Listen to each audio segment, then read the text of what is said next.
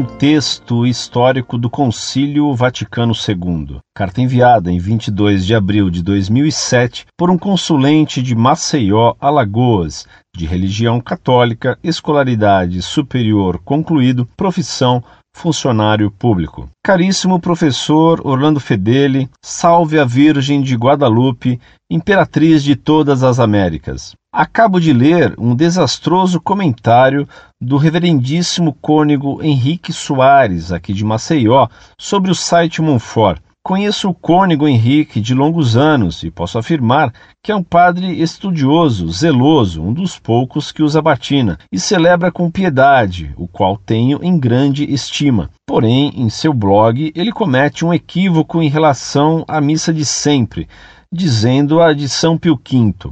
A missa, ele sabe muito mais do que eu, não é de São Pio V. Não sou teólogo, apenas um pobre leigo. Entretanto, sei que a missa é de Deus. O Filho se oferece ao Pai em favor dos homens. Resumidamente, acrescenta ao Padre Henrique que, abre aspas, nunca passou pela cabeça do Papa São Pio V que o missal por ele aprovado fosse eterno, perpétuo e irretocável. Fecha aspas. Em primeiro lugar, a missa dita de São Pio V remonta aos tempos apostólicos e foi enriquecida ao longo dos tempos. Ao invés, a missa dita de Paulo VI foi brutalmente empobrecida de forma brusca. Não sou eu quem o diz, é o próprio Joseph Ratzinger, ainda cardeal. Vídeo excelente artigo chamado A Margem da Polêmica Renovada sobre o Missal de Paulo VI. Talvez o reverendíssimo padre Henrique não tenha lido a bula Quo Primum Tempore, nem o trabalho do padre Raymond Dulac. Ora, há uma diferença brutal entre os dois missais. Quem tem um pequeno conhecimento disso sabe perfeitamente que as palavras do ofertório são absolutamente distintas nos dois missais. Também na consagração há diferença. Basta ver o Mysterium Fidei, e outras diferenças. Além do que, São Pio V apenas canonizou a missa, que já era daquela forma celebrada, a fim de que fosse evitada toda confusão em relação à ceia protestante de Lutero. Paulo VI, com seu afã de um ecumenismo torto, sem conversão, é que tentou aproximar a missa com a ceia protestante. Os abusos decorrentes dessa reforma de Paulo VI são tão evidentes que até cachorro tem comungado hoje em dia. Ao contrário, a missa de sempre não dá uma minúscula abertura aos abusos. Todos sabem, ou deveriam saber, que o missal de Paulo VI foi elaborado por Monsenhor Bunini, provadamente maçom, vigilista de Mino Pecorelli. Que fique bem claro que não estou questionando a validade da missa dita de Paulo VI ou missa nova, pois na falta da missa de sempre, assisto-a, não tenho escolha. Segue abaixo o texto acerca da Monfort. Como foi publicado em um blog, tomei a liberdade de aqui reproduzi-lo. Abre aspas, 19 de 4 de 2007. Monfort não é tão católico quanto gostaria de ser. Caros visitantes, várias pessoas têm perguntado sobre as ideias e opiniões do site Monfort. Trata-se de um site católico, de pessoas que, penso, sejam sinceras. No entanto, as ideias expressas nesse site não são expressão do sentir da Igreja. Há nele alguns graves problemas teológicos que podem levar a uma deturpação da fé católica e chegar mesmo a uma ruptura com a Igreja. Eis alguns pontos, entre outros. Primeiro, uma triste confusão entre tradição e tradicionalismo, que termina por motivar um apego a formas e expressões do catolicismo que não são normativas nem obrigatórias nos dias atuais. Segundo, alguns documentos do magistério da Igreja são lidos de modo fundamentalista, fora do contexto histórico que lhes deram origem. O resultado é uma teologia torta, fechada e que em muito pouco exprime a genuína fé católica. Terceiro, há uma clara tendência de desvalorizar e menosprezar o Concílio Vaticano II. Isto é absolutamente inadmissível. O concílio tem tanta autoridade quanto os concílios anteriores. Não se pode responder aos exageros progressistas da interpretação conciliar com os exageros tradicionalistas e integristas. Não se deve ser mais papista que o Papa. Um bom católico estará sempre em sincera comunhão com o Papa.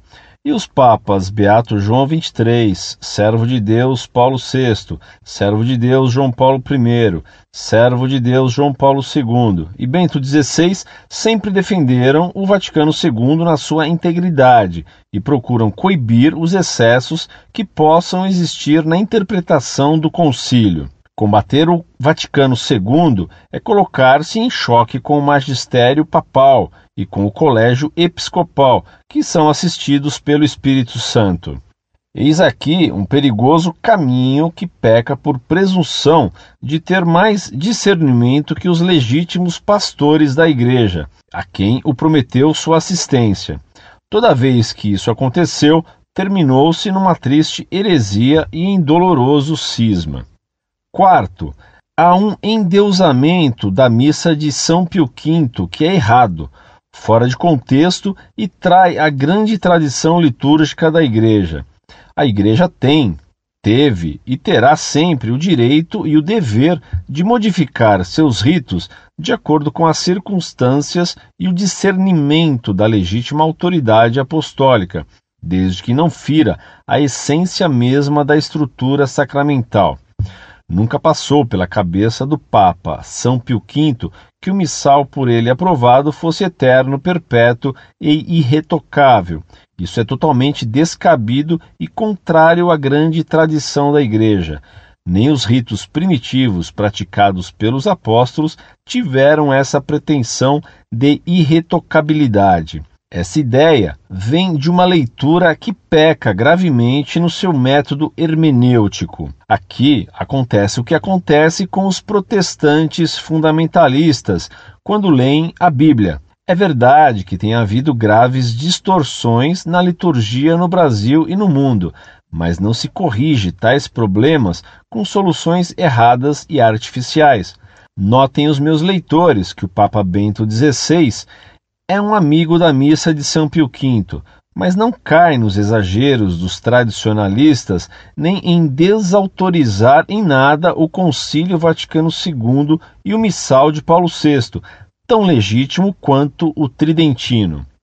Não duvido da boa-fé desses irmãos do site Monfort e admiro seu desejo de transmitir a fé católica, mas lamento muito que confundam a fé da Igreja com uma determinada mentalidade, estreitando o frescor do Evangelho e desconhecendo que a Igreja é o povo de Deus reunido como corpo de Cristo e feito templo do Espírito Santo, peregrinando na história entre as perseguições do mundo e as consolações de Deus até a pátria eterna.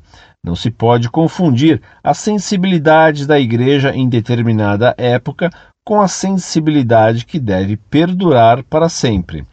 Sugiro, portanto, aos meus caros visitantes muita prudência ao visitar o referido site, sabendo que estão entrando em contato com opiniões de um grupo que não está em plena sintonia com o sentimento da Igreja e de seus pastores, correndo assim o risco de afastarem-se da plena comunhão com a Igreja. O que ali houver de bom, aproveitem. O que tiver gosto de um tradicionalismo que se afasta do sentir do Papa e do colégio episcopal, evitem e não sigam. Fim do texto escrito por Padre Henrique. Caro amigo, velho amigo, vai longa esta missiva, perdoe-me, reze por mim e pelos meus em suas orações cotidianas. Se possível, peça à Virgem Santíssima que interceda em favor deste pobre pecador que muito o estima. O vento sopra fortemente, a casa está edificada sobre a rocha, não cairá. Finalizando, devo dizer-lhe com audácia: o Vaticano II, este furacão da apostasia, deixou não provas, mas evidências da crise abissal em que está mergulhada a Igreja nestes últimos tempos. Que o digam bofes e betos, que o digam as missas afros, as missas crioulas, as missas dos vaqueiros, as missas dos acrobatas, as missas carismáticas. Que o digam os Jonas, os Zecas, os Marcelos, que o digam todos os que enrolam a língua pretensamente, brincando de anjos. Que o digam os milhares de padres que trocaram o ministério pelas mulheres. Que o digam as muitas freiras que se envergonham de usar hábito. Que o digam os padres que apoiam e incentivam as invasões de terra. Que o digam os seminários eivados de modernismo e homossexuais que o digam os clérigos pedófilos, que o diga o padre que foi pego com um garoto de programa e fumando maconha, que o digam as chamadas católicas pelo direito de decidir, que o digam etc, etc e tantos etc. E ainda me dirão que o Vaticano II, a porta da esperança que permitiu a entrada de tudo isso, não foi o responsável por esta triste página da história da Igreja simplesmente evocar sua autoridade pastoral é querer dar um ponto final, sem argumentações probantes, a uma discussão imensamente profunda. É hermetizar a verdade. Apenas uma pergunta: por que será, não me refiro ao cônego Henrique, que tanto temem a missa de São Pio V? Eis a chave. Confirmo, caro professor, minha adesão, não a Montfort, apesar de tê-la também em grande estima, mas a igreja de sempre, pela qual quero viver e, se Deus o permitir, morrer. Aguardamos ansiosamente a sua vinda, professor, aqui em Maceió. Combatamos pela fé sempre. Santo Atanásio, rogai por nós. Muito prezado, salve Maria. Muito obrigado pelo envio do artigo do cônego Henrique Soares. Ainda bem que esse reverendo cônego Henrique reconhece pelo menos a sinceridade da Montfort. Que Deus o pague por isso. Pena que ele não tenha visto que recuso dizer-me tradicionalista e que critico esse adjetivo, pois repito continuamente que sou católico apostólico romano sem qualquer outro adjetivo. Tradicionalismo é palavra ambígua. Conheço uns dez significados diferentes dessa palavra e quase todos bem maus. Desde o tradicionalismo de Bonetti e Joseph de Mestre, até o da TFP, passando pela Fraternidade Sacerdotal São Pio X, que acaba de me atacar. Conheço também o que é a tradição católica tão repudiada hoje pelos seguidores do Concílio Vaticano II. Diz Cônego Henrique no número 2 de seu artigo. Alguns documentos do magistério da Igreja são lidos de modo fundamentalista, fora do contexto histórico que lhes deram origem. Ora, Bento XVI, há pouco ainda, criticou aqueles que acusam os católicos fiéis como fundamentalistas. Quanto ao contexto histórico que deu origem ao Concílio Vaticano II, seria preciso que Cônego Henrique conhecesse os acordos de Metz, feitos com a União Soviética em 1962, em nome de João XXIII, e assinados pelo cardeal Tisserand, para permitir a vinda de representantes ortodoxos ao Concílio Vaticano II. Viria o coronel do Serviço Secreto Soviético, o arcebispo Nikodin. Cônego Henrique deveria conhecer também o acordo assinado pelo cardeal Bea, em nome de Paulo VI, com a Binai Brit e os acordos feitos com a maçonaria por causa da ameaça à Igreja caso ela não se democratizasse.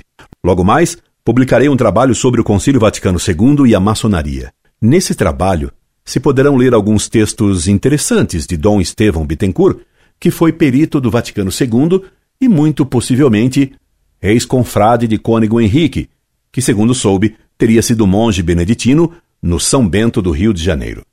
Ainda sobre o contexto histórico do Concílio Vaticano II, gostaria de conversar com o cônego Henrique para ver o que ele conhece da organização secreta dos neomodernistas que manipularam este concílio. Quem sabe Dom Estevão lhe tenha dado alguma informação sobre isso. Recomendaria a ele que lesse o livro The Rhine Flows into the Tiber, do padre Wiltigen, que não era tradicionalista, mostrando a conspiração que causou o Concílio Vaticano II, assim como as trapaças feitas lá, para aprovar os seus textos ambíguos, cheirando a heresia desse concílio pastoral. Todo esse contexto histórico, Cônego Henrique certamente poderia ter conhecido, mas espero que desconheça. Cônego Henrique escreveu: O concílio tem tanta autoridade quanto os concílios anteriores. Isso é falso. O Concílio de Trento e o Vaticano I foram promulgados com infalibilidade. O Papa Paulo VI, ao aprovar o Concílio Vaticano II, reconheceu que nele não estava implicada a infalibilidade. O Vaticano II foi um concílio oficial, mas não infalível. Foi pastoral. O Vaticano II não teve, pois, o mesmo grau de autoridade que Trento ou Vaticano I. Quanto a criticar o Vaticano II, o próprio Bento XVI aprovou a fundação do Instituto do Bom Pastor, dando-lhe como fins rezar só a missa de sempre e criticar o Vaticano II. Logo, o Concílio Vaticano II é criticável. Que Cônigo Henrique leia o que escrevia ao Instituto Paulo VI de Brecha. É fácil descartar argumentos de outrem dizendo que João Paulo II é magno, quando a Igreja não lhe deu esse título. E heresias claras as há entre os defensores do Concílio Vaticano II, como há erros doutrinários graves defendidos até por Cônigo Henrique. Por exemplo, soube que Cônigo Henrique segue a linha modernista da evolução. Consta-me que ele prega que houve vários casais no início do mundo e que num determinado momento Deus infundiu a sua imagem e semelhança num deles. Será verdade que Cônigo Henrique defende o poligenismo? Se defende, ele está em erro fundamentalista darwiniano, e esse erro é grave e condenado. A tese do poligenismo foi defendida também por Dom Estevão Bittencourt, mas foi condenada por Pio XII na encíclica Humani Generis, escrita contra os neomodernistas.